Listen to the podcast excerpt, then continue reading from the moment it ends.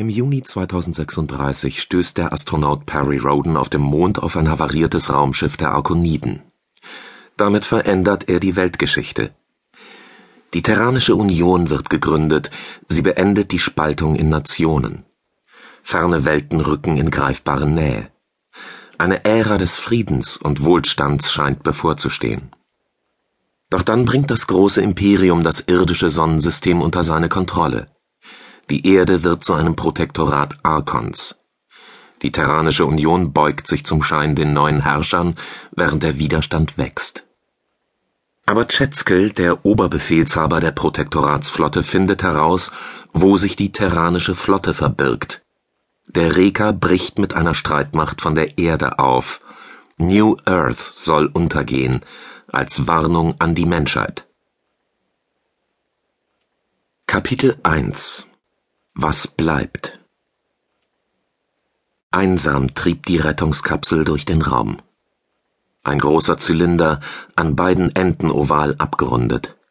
Das Metall war geschwärzt, Leitungen, die am Rumpf entlang liefen, waren gebrochen, geschmolzen oder standen ausgeglühten Nadeln gleich wirr von der Oberfläche ab. Schrunden verunzierten alles, Plasmaladungen hatten ihre Spuren hinterlassen. Es ähnelte einer kraterübersäten Landschaft aus Stahl, Aluminium, Titan und anderen Werkstoffen. Dennoch hatte die Kapsel keinen einzigen vollwertigen Schuss abbekommen, es handelte sich lediglich um Spuren von Streufeuer oder Streifschüssen.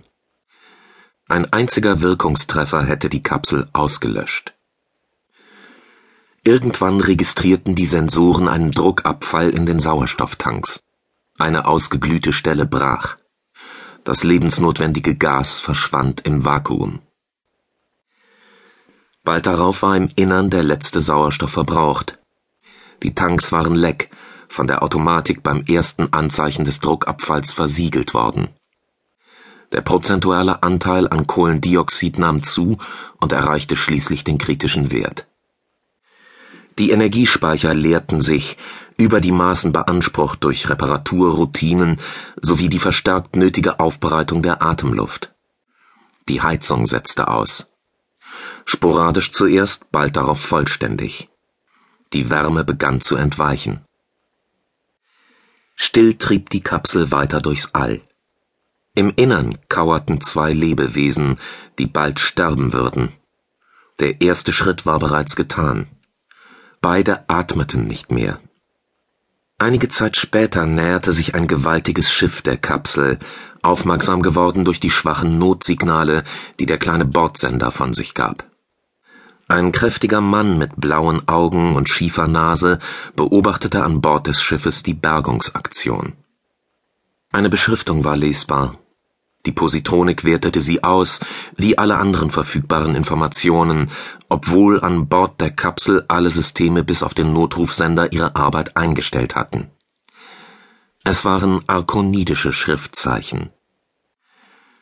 AGDEN R29-6 Ein Rendezvous zeichnete sich ab. Die schwachen Lebenszeichen waren an Bord registriert worden. Ob die Zeit reichen würde? Es stand in den Sternen, wie so vieles. Kapitel 2 Tiefenrausch Die Dunkelheit war blau, sie war überall. Drei Blasen aus hellerem Aquamarin schwammen darin. Julian Tiflor befand sich in einer davon. Er beobachtete Orome Chato und Mildred Orsons, die sich im Schein der schwachen, batteriebetriebenen Lampen bewegten. Die Brauchwasserpipelines an Bord des Schlachtschiffes AGDen bildeten ein Labyrinth, das einige merkwürdige Eigenheiten aufwies. Die großen Kavernen im äußeren Schalenbereich des Schiffes bunkerten riesige Mengen an Frischwasser, die für den Betrieb einer derart gewaltigen Flug- und Kampfmaschine erforderlich waren Sie zogen sich wie eine eigene Kugelschale durch den äußeren Bereich, in dem sich die Hangars, Schutzschirmgeneratoren und andere technische Systeme konzentrierten. Das ist mal was anderes, dachte Julian Tiflor. Vor über einem Jahr bin ich mit Mildred durch die Wüste gefahren, mit einem Motorrad Richtung Terrania.